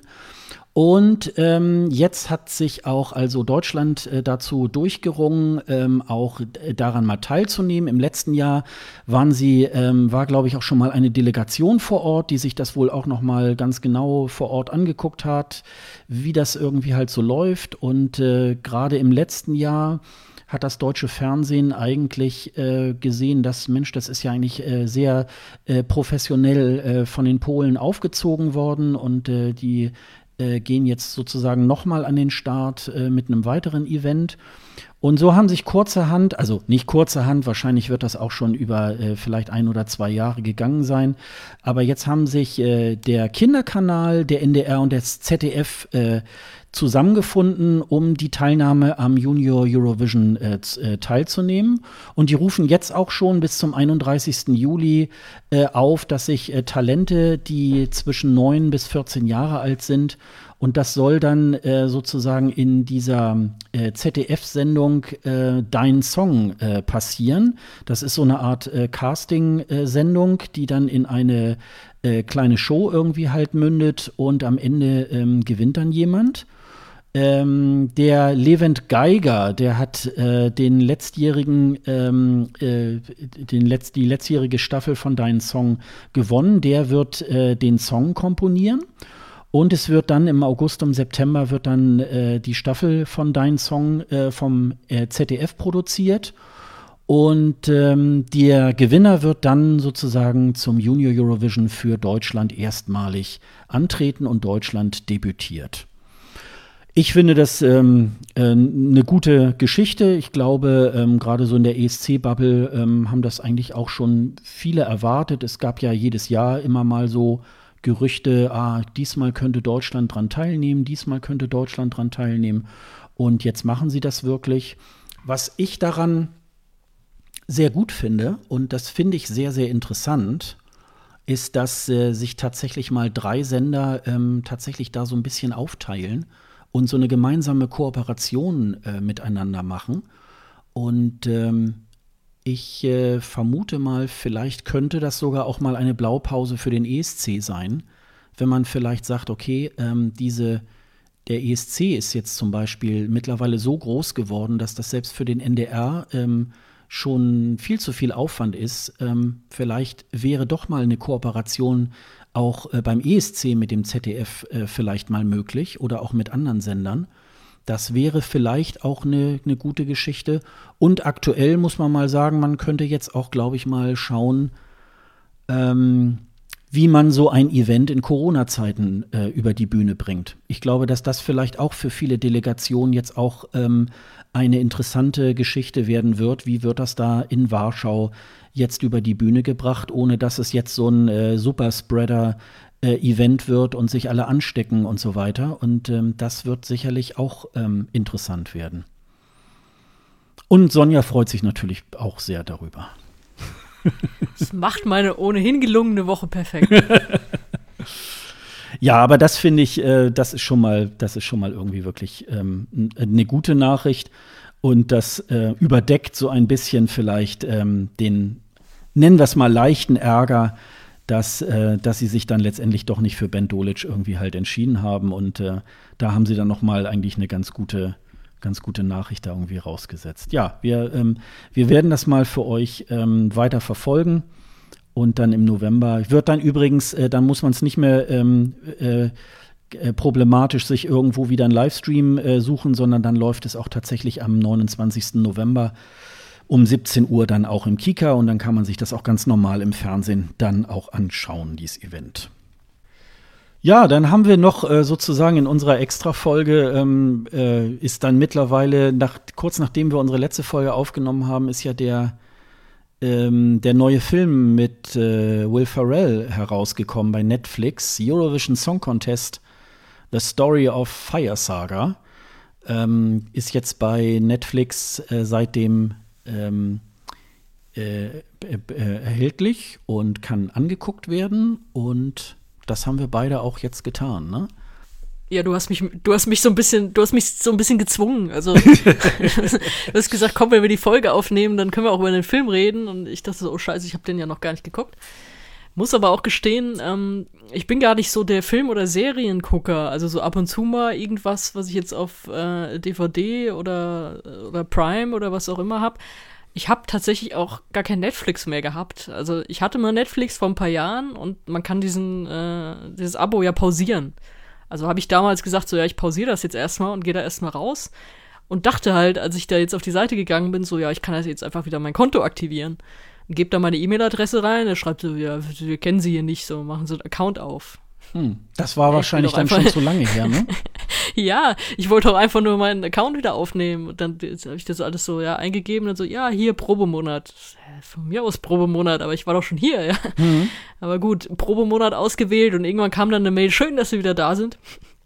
Naja, gut, aber es stellte sich raus, es ist wirklich schon drei Jahre her oder so, dass ich den eingefroren hatte, den Account. Aber gut, jetzt kann ich wieder ein paar Filme gucken, die ich mir mal so notiert hatte und mal sehen, ob ich den dann wirklich noch monatlich brauche.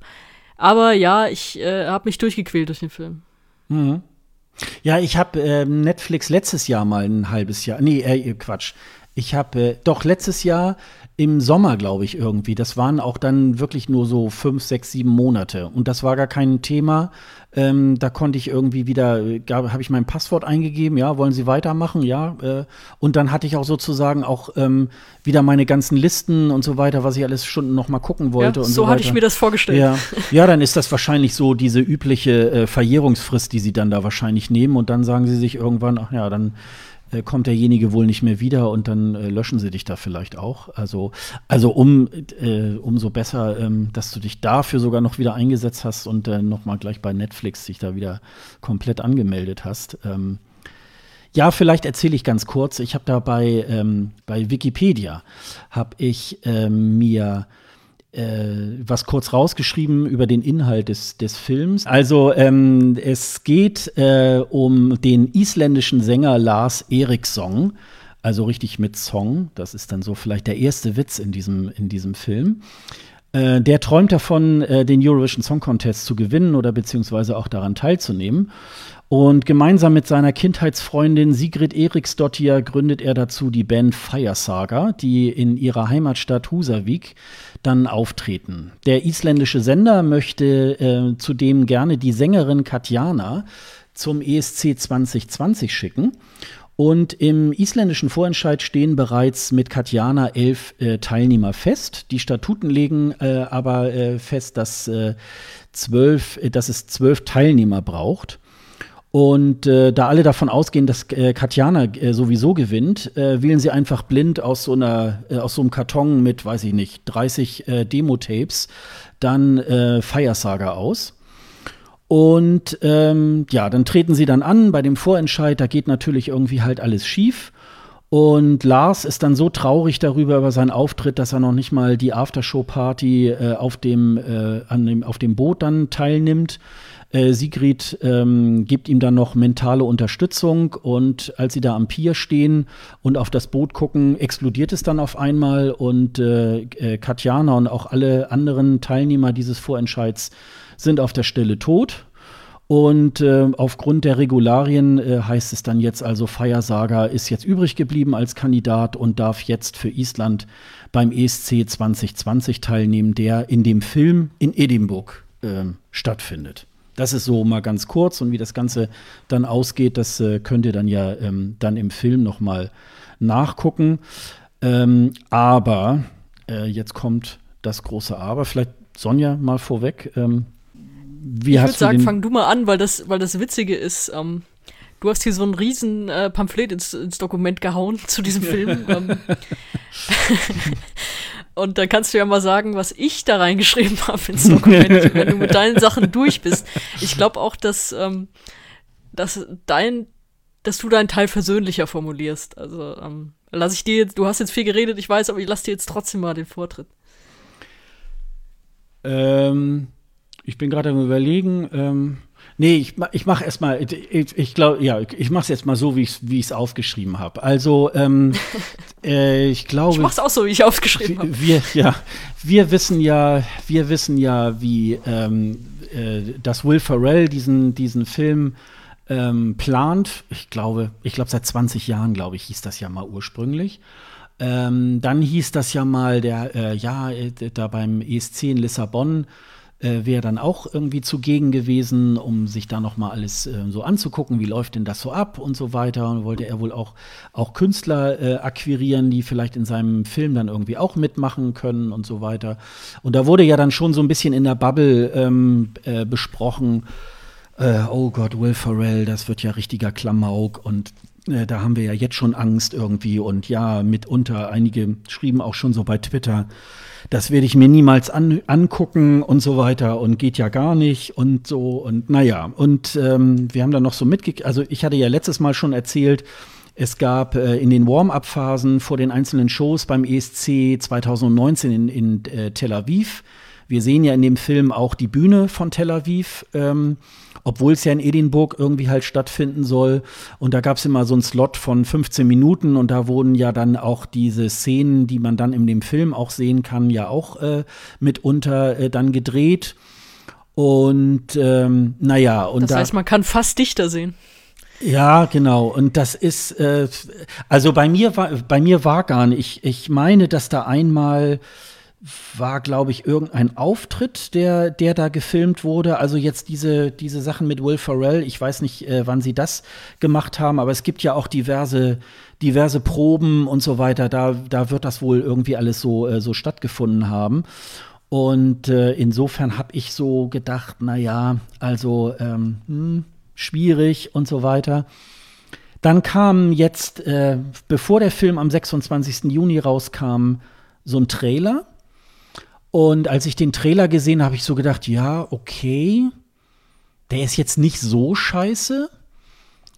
Sind ein paar Gags reingebaut, wo man so denkt, ja, okay, aber äh, immer noch so ein bisschen, wo ich so dachte, ja, aber macht irgendwie, also für mich hat es ein bisschen mehr Lust auf mehr gemacht. Insofern habe ich da auch letztes Mal, wo wir noch drüber sprachen, wo ich dann auch wirklich nur den Trailer kannte, deswegen habe ich mich da letztes Mal noch ein bisschen zurückgehalten, weil ich, wie gesagt, auch so dachte, ja, das ähm, klingt jetzt nicht ganz so toll. Dann habe ich mir den Film tatsächlich auch gleich an dem Freitag angeguckt, als er rauskam. Ähm, als ich dann im Vorspann irgendwie auch gelesen hatte, ähm, in Zusammenarbeit mit der EBU, habe ich noch so gedacht, ja gut, dann kann es ja vielleicht nicht ganz so schlimm sein, weil A muss er ja auch die Rechte sich einkaufen, dass er Eurovision Song Contest da überhaupt benutzen darf in dem Film. Und so richtig scheiß Klamauk wird sich die EBU da, glaube ich, auch nicht gefallen lassen. Und insofern habe ich so gedacht, ja, gut, ist jetzt halt äh, auch so. Wenn ich jetzt natürlich in den Film jetzt äh, direkt gehe, muss ich ganz ehrlich sagen, ähm, Gott sei Dank ist er bei Netflix. Weil wenn ich jetzt, äh, ich wäre natürlich, äh, auch wenn er im Kino äh, gelaufen wäre, wäre ich da reingegangen, weil ich natürlich dann auch gerne hier im, im Podcast dann letztendlich nachher drüber äh, sprechen möchte und, ähm, und da meine Einschätzung irgendwie halt äh, dazu geben möchte, muss ich leider sagen, äh, mir mir, mir ging's bei dem Film so ein bisschen wie wenn ich eine der neueren Staffeln der Simpsons irgendwie gucke. Da lache ich selten. Also, ähm, ich habe so, die Story fand ich leider ein bisschen platt. Ich fand es auch äh, stellenweise sehr langweilig, obwohl der Film tatsächlich zwei Stunden geht. Da hätte man also eine ganze Menge ähm, irgendwie halt auch machen können. Ähm, man hätte noch viel mehr Atmosphäre ähm, mit reinbringen müssen, über, mit den Fans zum Beispiel und so weiter. Ähm, was noch ein bisschen ein Highlight ist, ähm, das ist dieser sogenannte Songalong. Äh, da gibt es eine Szene, ähm, da treten dann halt so äh, Künstler wie John Lundwig oder Alexander Rüback, Loreen, auch Conchita Wurst, äh, die dann äh, äh, hier, was haben sie gesungen? Äh, Believe, Ray of Light von Madonna und Waterloo. Und ähm, das war dann so ein bisschen so ein Schmankerl für, für den ESC-Fan, wo man dann aber auch so denkt, naja, okay, ähm, aber ist das jetzt ein Musical oder ähm, ist das jetzt immer noch irgendwie ein Spielfilm? Und dann sind natürlich so, ähm, da, da, dazu kann man jetzt sehen, wie man will. Ähm, das ist schon ein bisschen, schon ein paar Tage her, als ich das jetzt geschrieben habe. Ich habe jetzt erst reingeschrieben, so, ja, ähm, dann gibt es so gewisse Ungenauigkeiten. Also zum ersten ist ja so, wir alle wissen ja, dass Großbritannien nicht unbedingt sehr, sehr erfolgreich in den letzten 20 Jahren äh, oder äh, 23 Jahren irgendwie halt ist, um diesen ESC irgendwie mal zu gewinnen oder gute Platzierung zu haben.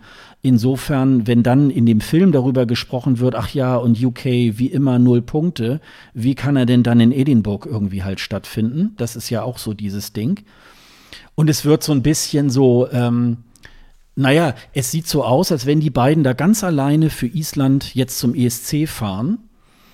Und das ist irgendwie so eine Geschichte, okay, das wäre vielleicht vor 30 Jahren so gewesen, aber heute, wo dieser ESC wirklich auch eine viel größere äh, Geschichte irgendwie halt auch so ist, äh, da muss ich dann sagen, ja, also für mich ist das nicht sehr überzeugend. Das würde natürlich jetzt jemanden, der so den ESC nur am Rande kennt, äh, für den würde das jetzt nicht so doll auffallen.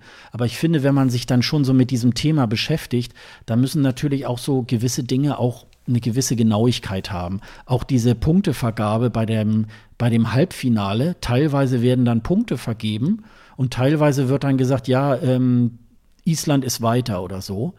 Wo man dann so denkt, äh, ja, was denn jetzt nun? Das wird einem normalen Zuschauer nicht auffallen, aber das gucken ja nun mal auch ESC-Fans. Und da denke ich so, hm. Also, ähm, ich finde ihn nicht vollends scheiße, aber ich finde ihn jetzt auch nicht so super gelungen, dass man jetzt in ein paar Jahren sagen wird, oh, der ist Kult. Also, ähm, ach so, und eine Sache ist noch, die ich ganz gut fand, dass es gibt so diverse, äh, diverse Songs äh, einzelner Teilnehmerländer, also auch insbesondere ähm, der von dem russischen, das ist so eine Mischung aus ähm, König der Löwen, aber auch so vieles, was man auch so vom ESC kennt und auch so musikalisch man hört sehr viel raus und denkt so, ja, das könnte auch beim ESC laufen. Das ist noch ganz lustig. Da hat man sich tatsächlich auch ein bisschen Gedanken gemacht. Aber das ist so in der gesamten Kombi, ist dieses ganze Konzept dieses äh, Films für mich nicht so ganz so schlüssig. Und jetzt kommt Sonja. ja, das hast du sehr nett ausgedrückt. Ich habe nämlich einfach nur What the fuck hingeschrieben.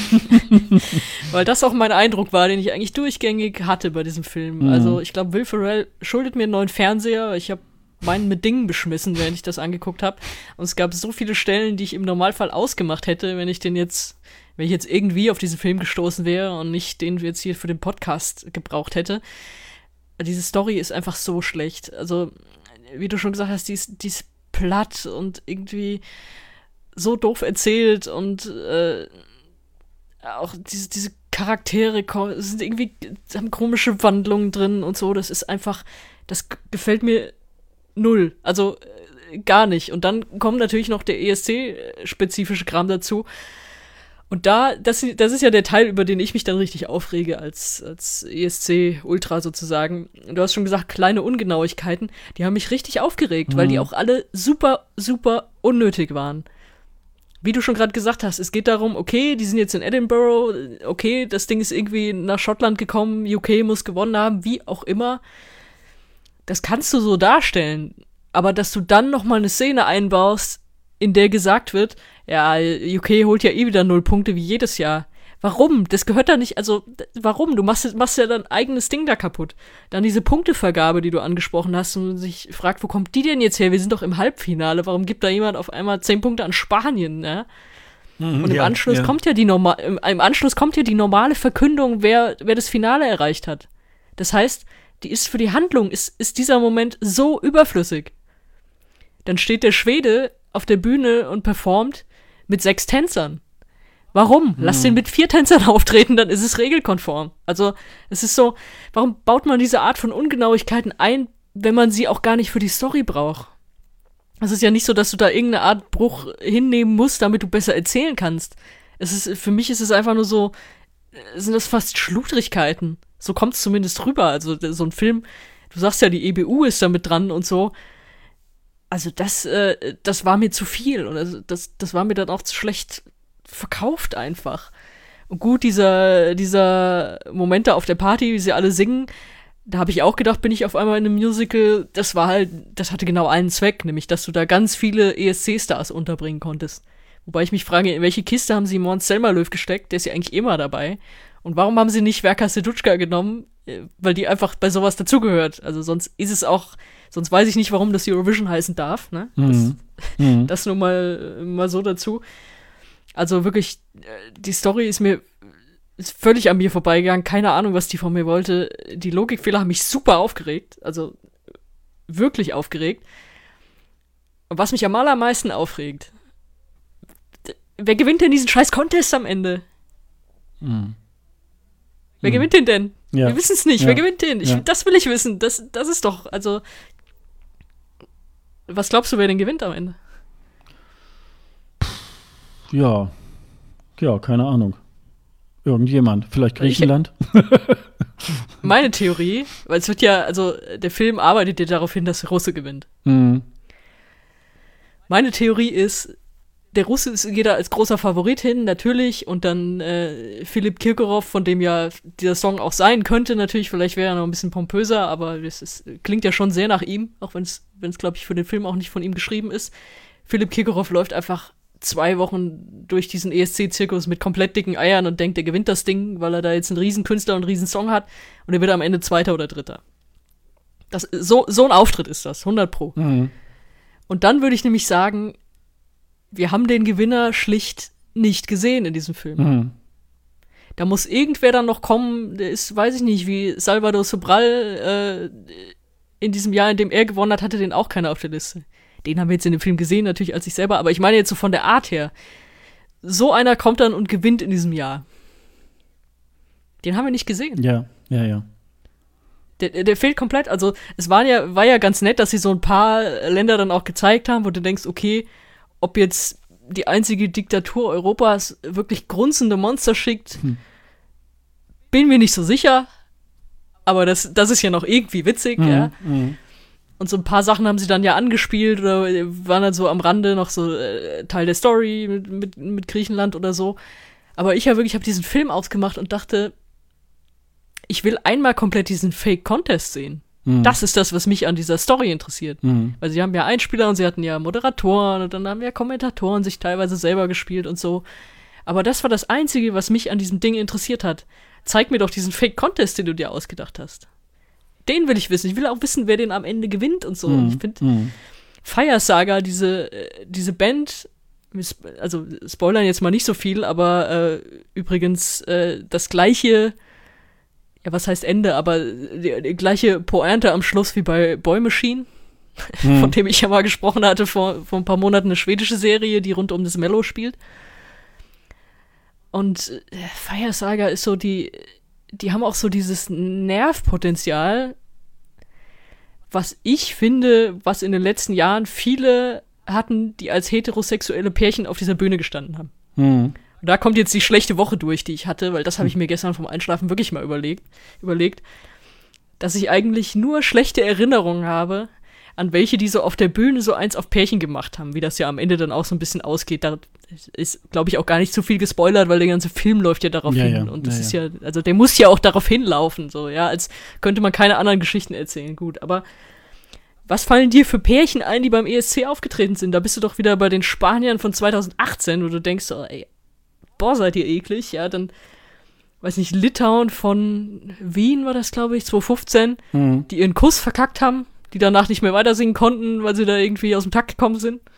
Also, so blöd muss man auch erstmal sein. Dann, äh, was war denn noch? Diese, ihr habt ja diese Weißrussen neulich, äh, Ja. neulich ja. erwähnt, lustigerweise Dennis und du, die da irgendwie schaukeln standen Mhm. und da, ja, ja, Mhm. ja, ja, Mhm. und klangen, als würden sie irgendwie, also mir haben die ja nicht gefallen, für mich klangen die irgendwie als würden die so langweilig am Lagerfeuer was singen und dann, ach, und ja, hier und noch, und noch mal Umarmung, Küsschen und so und Ja gut, aber die Weiß beiden nicht, sind ja nach wie vor zusammen, ne? Das ist ja immer so insofern. ja, immerhin. Insofern war das, kann man von den anderen auch nicht behaupten. insofern war das dann authentisch, ne? Also äh, nicht diese, Ja, äh, wie, wie bei den Spaniern, dieses gefakte Pärchen, was sich dann auch, äh, waren auch oh, komischerweise dann getrennt haben, ne? Also das ist halt dann Ja, irgendwie. zusammen waren die auch, aber Mhm. gut, es war halt mehr so ein Instagram-Pärchen. Mhm. Ja, oder Mhm. oder die, die, die Slowenen von 2019, die halt irgendwie aussahen, als wären sie aus dem Labor ausgebrochen. Ja, und deswegen dachte ich, das, das ist nie gut, wenn das so auf der Bühne äh, so zelebriert wird, dann in so einem Song. Mhm. Das war, deswegen habe ich gedacht, deswegen war das Ende für mich sehr unangenehm und mir blieb dann viel zu viel auch offen Ja, und gleich ist dann auch meine, meine, meine Schimpferei zu Ende, wenn ich noch eine Sache erwähnt habe, und zwar, dass mir die Zielgruppe nicht klar geworden ist. Klar, romantische Komödie, bla bla blub. Das ist halt so eine Kröte, die man immer schlucken muss, wenn das irgendwie ein Film sein soll, den sich mehrere Leute angucken, sagen wir es so. Also du kannst ja, ESC kannst ja auch Geschichten erzählen ohne Love Story. Das ist, da, da gibt's so viel gutes Zeug, ja. Aber wer ist denn die, die Zielgruppe, weil das ist ja schon viel spitz auf dieses ESC-Publikum, das muss man ja sagen. Du hast gesagt, die haben viel getroffen in Richtung, in Richtung Songs. Das, das sehe ich auch so. Also äh, der Soundtrack ist noch das Beste auf jeden Fall an dem Film. Und dieses Lied von dem Russen geht mir auch überhaupt nicht mehr aus dem Kopf. und dann, äh, sie sind mit diesem Logo und ist ja auch viel dann, es gibt einen Green Room, haha. Hm. Es ist ja wirklich viel sehr spitz darauf zu. Aber wenn ich das so spitz in Richtung ESC baue, dann baue ich ja nicht so billige Logikfehler ein. Ja, ja. Deswegen ist mir nicht klar geworden, für wen dieser Film eigentlich ist.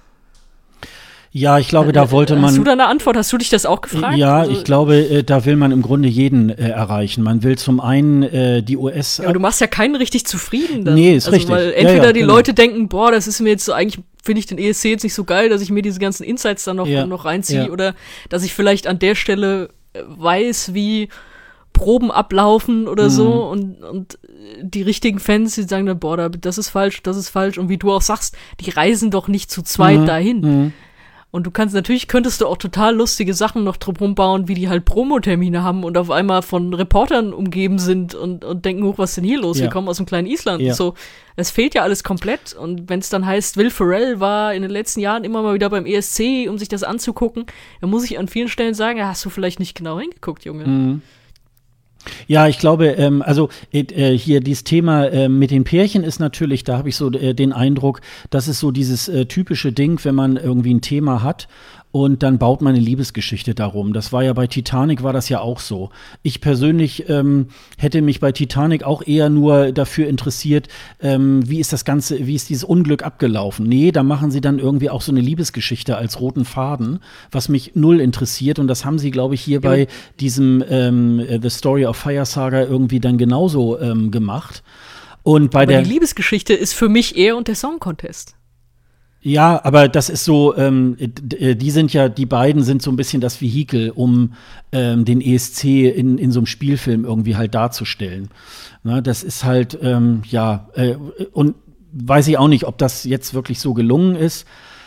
Äh, was, ach so, und Zielgruppe, ähm, da habe ich so das Gefühl, ähm, da wollte er jeden mit erreichen. Also er will ja, glaube ich, auch so ein bisschen in den USA den ESC bekannt machen. Viele US-Amerikaner äh, kennen das ja gar nicht. Ähm, und da will er vielleicht so ein bisschen drauf hinweisen. Vielleicht ist das für die EBU auch ein Vehikel, um endlich diesen US-Contest irgendwie auf die Beine zu stellen. So, dann äh, will man natürlich was ich vorhin schon sagte, mit diesem, mit dieser Song-Along-Szene irgendwie dann auch äh, wieder die ESC-Fans erreichen. So, und äh, aber böser Fehler ist eben halt ähm, diese, diese vielen äh, Details, die irgendwie überhaupt nicht stimmen.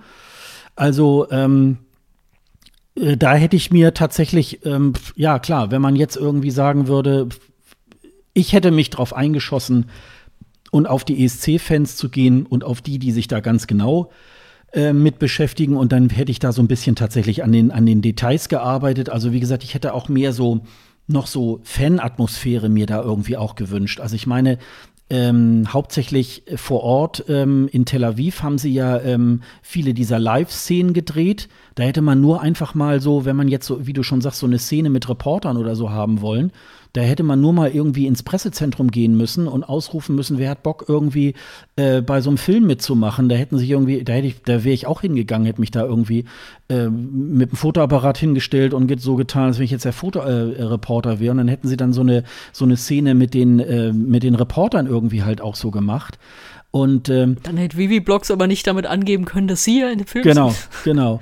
Ja, und das ist halt auch so. Also ähm, ich habe mich stellenweise äh, beim Gucken dieses Films so ein bisschen äh, so gedacht, so muss sich, glaube ich, ein Kriminalbeamter äh, fühlen, wenn er den Tatort guckt dass er dann äh, alle fünf Minuten sagt, nee, so geht das nicht, nein, so machen wir das auch nicht, äh, nein, äh, da ziehen wir Handschuhe an und so. Und ich glaube, so ist es beim bei diesem ESC-Song, äh, bei diesem ESC-Film genauso, dass man da so denkt, Wieso jetzt Punkte beim Halbfinale? Also ähm, geht doch gar nicht. Ich, ne? ich brauche das als YouTube-Format. Oh Gott, ich brauche das ganz dringend als YouTube-Format. Es gibt doch so dieses, keine Ahnung, äh, professioneller Vocal Coach analysiert den und den Song oder so. Mhm.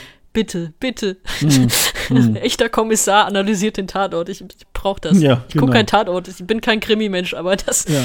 wie fantastisch wäre das? Ja, denn? weil das sagt man ja immer, ne? Dass äh, so Polizeibeamte, äh, dass die regelmäßig wohl in den Fernseher äh, äh, schlagen, wenn sie irgendwo einen Krimi sehen, weil sie genau wissen, nee, so läuft das nicht ab und so. Und äh, ne, also und so. Ja, weil die Expertise kannst du dir ja leicht holen. Also das, das ist, das ist ja jetzt alles kein Geheimnis, Ja, was da ja, falsch ja, genau, gelaufen ist genau. in dem Film jetzt. Also das ist ja, das, da gucke ich einmal drüber und kann Mhm. dir das sagen. Und dann guckt vielleicht irgendwie äh, da mal ein echter Experte aus der EBU drüber und kann Mhm. dir noch, noch ein paar Sachen mehr sagen. ja. Und das ist ja, ich habe es ja eben schon gesagt, das ist ja nichts, was jetzt, wo du sagst, das müssen wir jetzt mal umbauen, damit die Story irgendwie läuft. Mhm. Es war alles, alles, äh, beim Tennis würde man sagen, unforced errors einfach. Ja. Ja. Ja, also wie gesagt, du, Ja, äh, du, du hattest, ja. glaube ich, du hast ja, glaube ich, auch erst äh, gesagt, so, hm, da kommt jetzt von mir irgendwie was ganz Positives, also so kann ich es irgendwie ähm, auch nicht. Im Gegensatz zu mir, ja. Ja, also ähm, ich äh, habe mir, also wie gesagt, ähm, ich wäre auch ins Kino gegangen, aber eben halt nur, äh, weil wir hier diesen Podcast machen. Und wenn ich jetzt aus dem Kino gekommen wäre und hätte dafür Geld ausge, also gut, bei Netflix gebe ich ja auch Geld aus, aber das läuft ja so nebenbei, weil ich ja sowieso auch noch irgendwie Serien und so weiter darüber gucke, dann ist das irgendwie halt auch egal. Aber wenn ich aus dem Kino gekommen wäre und hätte dafür Geld ausgegeben, da hätte ich mich echt tierisch drüber geärgert. Also so, und wer jetzt eh bei Netflix ist, der, äh, der kann sich das auch wirklich, der kann sich das mal angucken und kann ja sehen. Ich habe äh, bei, ähm, ich habe von meinen Followern bei, bei Instagram, äh, Twitter vereinzelt auch Leute irgendwie schon gehört, die gesagt haben, finden sie geil und ähm, die auch irgendwie ausgewiesene ESC-Fans sind und so weiter. Deswegen war ich mir jetzt nicht so ganz sicher bei dieser Punktevergabe zum Beispiel und so, aber das äh, merke ich ja schon bei dir irgendwie, dass es dann doch irgendwie, dass es dann doch irgendwie äh, äh, doll stört und so weiter. Äh, ich habe da eher so erstmal so achselzuckend, naja, die Amerikaner, sie wissen es halt nicht besser so, ne? Aber ähm, ich finde auch, ähm, eigentlich kann man sich da ein bisschen Mühe geben. Es gibt ja manchmal so Filme, weit ab jetzt von, von diesem Thema irgendwie, da wissen vielleicht auch nur eine Handvoll von Menschen äh, auf der Welt, äh, wie das genau abläuft, aber man macht sich in dem Film die Mühe, es wirklich so genau darzustellen, wie es dann auch ist. Und selbst diese Nerds würden dann sagen, ja, genau so ist es. Und äh, das wäre wirklich äh, für den Film sehr, sehr hilfreich gewesen. Also ich muss mal sagen, ich finde es leider sehr schade, dass der so dünn geworden ist und dass der, ähm, dass diese Komponenten, die da jetzt irgendwie alles so zusammengepackt sind, nicht so äh, super ähm, so zueinander passen, weil man hätte, glaube ich, aus dem Film einen witzigen Film machen können, so aus Situationskomik, aus dieser wirklich auch verrückten, also so ein bisschen so ein kleiner Ansatz hat ja diese Geschichte, wo die Isländer da in dem äh, Pub dann immer dieses Ja, ja, Ding Dong irgendwie halt hören wollen. Das sind so, äh, das kennen wir ja auch so aus der ESC-Welt. Bei so Titeln, so, die du im Normalfall würdest du dir die nicht anhören, aber aus dem ESC-Kontext, äh, wie, wie Werka Sedutschka oder so zum Beispiel, äh, das feiert man immer wieder ab. So, und äh, sowas in der Richtung, ähm, was noch so, so aus, aus Situationskomik irgendwie gewesen wäre und so, das wäre schon, das wäre schon wirklich sehr schön gewesen. Und ich muss leider sagen, ja, Thema verfehlt leider, ne? Ja, ich fand es übrigens erstaunlich, dass bei mir in der, ja gut, was heißt in der Bubble, ist jetzt nicht die ESC-Bubble, aber so, so Freunde und Bekannte hatte ich mehrere, die sofort irgendwie geschrieben haben, wie richtig geil sie diesen Film fanden, als sie den direkt geguckt haben. Also bei, bei mir war der Ablauf so, der Trailer kam hier irgendwann raus und ich habe gedacht, ach du liebe Zeit. Also du hast gesagt, dass der Trailer dich irgendwie äh, angesprochen hat. Mich hat der überhaupt nicht angesprochen. Ja, wie so ein Trailer halt oh ist, je, ne? Da je. werden die besten Sachen zusammengeschnitten und dann denkst du so, oh ja, könnte ganz gut werden, ne? Ja, das, habe ich halt nicht gedacht. Ich habe gedacht, oh Gott, wenn der Film so ist wie der Trailer, Mhm. dann um Gottes Willen. Und dann kamen also so, so ein paar Leute, die mir geschrieben haben, ey, der Film ist so lustig, ey, ich gucke den jetzt zum dritten Mal, das ist, der ist so geil. Und dann dachte ich, vielleicht kann der ja doch irgendwas, weil es auch so Leute waren, die schon, also die jetzt nicht so wie wir das ganze Jahr nur über den ESC reden, aber die halt schon auch schon zu den Halbfinals vom Fernseh kleben und so, also jetzt doch so ein bisschen interessierter sind. Und da dachte, naja, vielleicht kann der ja doch was. Deswegen bin ich jetzt nicht reingegangen und habe gedacht, das wird 100 pro große Scheiße. Also jetzt nicht, dass, dass Leute denken, dass mein Urteil jetzt schon vorher feststand. Aber dann diese klamaukige Handlung, ähm, ja, die hat's mir dann auch, äh, auch echt irgendwie komplett vermiest. Wobei dann, als ich das geschrieben habe, waren dann auch äh, einige von denen, die kamen, ja, ja, ich meinte auch die Musik und so. Also die, musikalisch bleibe ich dabei. Also ich, ich will mir auch einbilden, dass Lion of Love einfach dieses Jahr der russische Beitrag ist mhm. und nicht dieses, dieses beknackte Lied da, mhm, ja. was sie wirklich eingereicht haben. Also äh, ich will das im Euroclub hören, ganz dringend. Und äh, ja, aber dann, da hört auch meine Begeisterung dann schon wieder auf. Ja, ist eigentlich schade, ne? Weil wir hätten dann in der ESC-Bubble so auch so einen Film, wo man so, ach Gott, das ist ja wie bei Story of Fire Saga irgendwie. Und das kann man jetzt nicht so sagen. So, da ist jetzt irgendwie, ich finde auch eine Chance vertan. Also da hätte man wirklich was sehr, sehr, sehr Lustiges irgendwie machen können. Ähm, also ich finde, der hat auch so, ja, da fehlt auch so ein bisschen so das gewisse Leben auch. Ähm, auch so diese Szenen äh, in der Halle, man sieht es auch, dass irgendwie eigentlich die Zuschauer völlig unbeteiligt sind. Dass sie eigentlich mit dem Film gar nichts zu tun das stimmt, haben. Ja. Das sieht man irgendwie. Dass du halt vom, von keinem irgendwie so eine Einwilligung hast, dass du ihn richtig gescheit filmen kannst. Ja, dann ist. Richtigen ES, beim richtigen ESC gehen die immer drauf und so. Da siehst du ja, liebe Grüße, Messi, Cherie sind ja, die Jungs sind ja nach jedem geilen Lied irgendwie auf einmal in Großaufnahme zu sehen, äh, in der, in der kürzeren ESC-Historie jetzt, aber ähm, sowas, sowas hast du ja gar nicht. Du hast sie ja wirklich immer nur als Masse, die sehen aus wie bei so einem Videospiel. Mhm. Also wie so, weiß ich nicht, so Fußballfans bei so einem Videospiel. Ja, oder so, man sieht. Ähm, wo die größte Aufnahme ist, dass so 50 auf einmal nur so Arme, Arme hochgehen oder so. Ja, man sieht auch, äh, teilweise geht, äh, ist dann so eine Kamerafahrt über, die, über das Publikum und dann siehst du, wie eigentlich eine ganze Reihe von Leuten, wie das eben normal ist, bevor die Show losgeht, dass sie alle auf ihren, auf ihren Smartphones gucken, weil sie irgendwas gerade posten, oh, ich bin jetzt hier in der Halle oder so. Und ähm, dass du so merkst, ja, das hat aber eigentlich jetzt gar nichts mit dem zu tun, was da auf der Bühne passiert passiert. Also so würde das, also äh, das passt irgendwie halt auch nicht. Äh, da haben sie dann natürlich sozusagen die, die Statisten irgendwie äh, eingespart, weil die sind dann einfach da und die filmen sie mit ab. Und das ist irgendwie äh, auch so, ja, also äh, das, das ist wirklich, äh, so im Nachhinein muss ich sagen, es ist eigentlich sehr, sehr schade und sehr, sehr vertan die Geschichte, ähm, aber schaut es euch an. Also die Meinungen sind tatsächlich. das, das war jetzt eine Einladung von uns, sich das anzugucken. also die Meinung geht da wirklich sehr stark auseinander und es gibt ja auch wirklich Will Ferrells. Achso, wollte ich auch noch mal so bei Will Ferrell habe ich auch noch so gedacht, ja, eigentlich wäre es besser gewesen, wenn er das Ding auch nur produziert hätte. Also irgendwie ein äh, jüngerer Schauspieler, der ihn, da, der den Lars gespielt hätte, wäre, glaube ich, auch okay gewesen. Ich finde, der war ein, der ist einfach auch viel zu alt irgendwie für, für diese Rolle. Also, ähm, ja, die sind auch kein Pärchen, wo man sagt, die, ja, oh, bitte, das muss klappen. Ja, also da habe ich so gedacht, ja, also da könnte, hätte man irgendwie, aber da wollte er dann wahrscheinlich selber so auch so in der Öffentlichkeit stehen und äh, äh die, die, ähm, die, Rolle. Ich habe, das habe ich jetzt im Moment gar nicht aufgeschrieben, die, die Dame, die dann, äh, die da seine Freundin irgendwie spielt, die Sigrid, ähm, die macht das noch ganz, ganz okay irgendwie. Ähm, die Schauspieler an sich sind, sind sonst irgendwie auch ganz gut, aber wie gesagt, wenn das Buch halt nicht so gut ist, dann, ähm, dann kann das ja irgendwie auch nicht so ganz, ähm, ja. Also Außer Spesen nichts gewesen, ne, würde ich mal sagen. Und du hast, nachdem du den. Film gesehen hast, dann auch noch Zahnschmerzen gekriegt, ne? Das ist dann die Folge daraus gewesen. Ja, das ist eine interessante Kausalkette auf jeden Fall. Das wird es bestimmt gewesen sein, ja. Das ist schon irgendwie. Ja, aber dann sind wir ja wenigstens irgendwie noch dazu gekommen, ähm, dann auch den Film auch noch mal uns äh, da tatsächlich noch mal äh, ranzuführen und ähm, ja, also äh, äh, bildet euch selber ein Urteil. Also wir haben es jetzt schon mal getan und ähm, gucken wir mal vielleicht. Und sagt, sagt, es, sagt es uns, was ihr denkt. Das würde mich sehr interessieren, weil wir haben jetzt, wir haben jetzt so viele Themen hier besprochen, bei denen wir jetzt wieder Meinung haben und die sind vielleicht ganz anders als die von unseren Hörern. Also Ben Dolic, ja oder nein, hättet ihr ihn behalten und äh, seid ihr zufrieden mit dem, was der NDR da jetzt gemacht hat? Und wie findet ihr den Film? Findet ihr den so furchtbar wie ja, ich, ich unterstelle jetzt auch mal, dass du ihn größtenteils furchtbar fandest. Also findet ihr ihn so furchtbar wie wir oder könnt ihr vielleicht mehr damit anfangen? Könnt ihr vielleicht besser über die Handlung hinwegsehen als, als wir? Wer hätte diesen Contest gewonnen? Das ist diese Frage, die mich einfach noch quält. Meint ihr, der Russe hätte, hätte gewonnen? Ja, also ich glaube, da steckt, da steckt viel drin, was wir jetzt, äh, was wir jetzt von unseren Hörern auch mal äh, gerne hören würden, äh, wie sie darüber denken. Also schreibt uns. Oder beim Junior Eurovision seid ihr Team Sonja Nein, oder nein, Team nein. Sascha? Wo kriege ich Asyl, wenn dieser Contest stattfindet? ja, genau.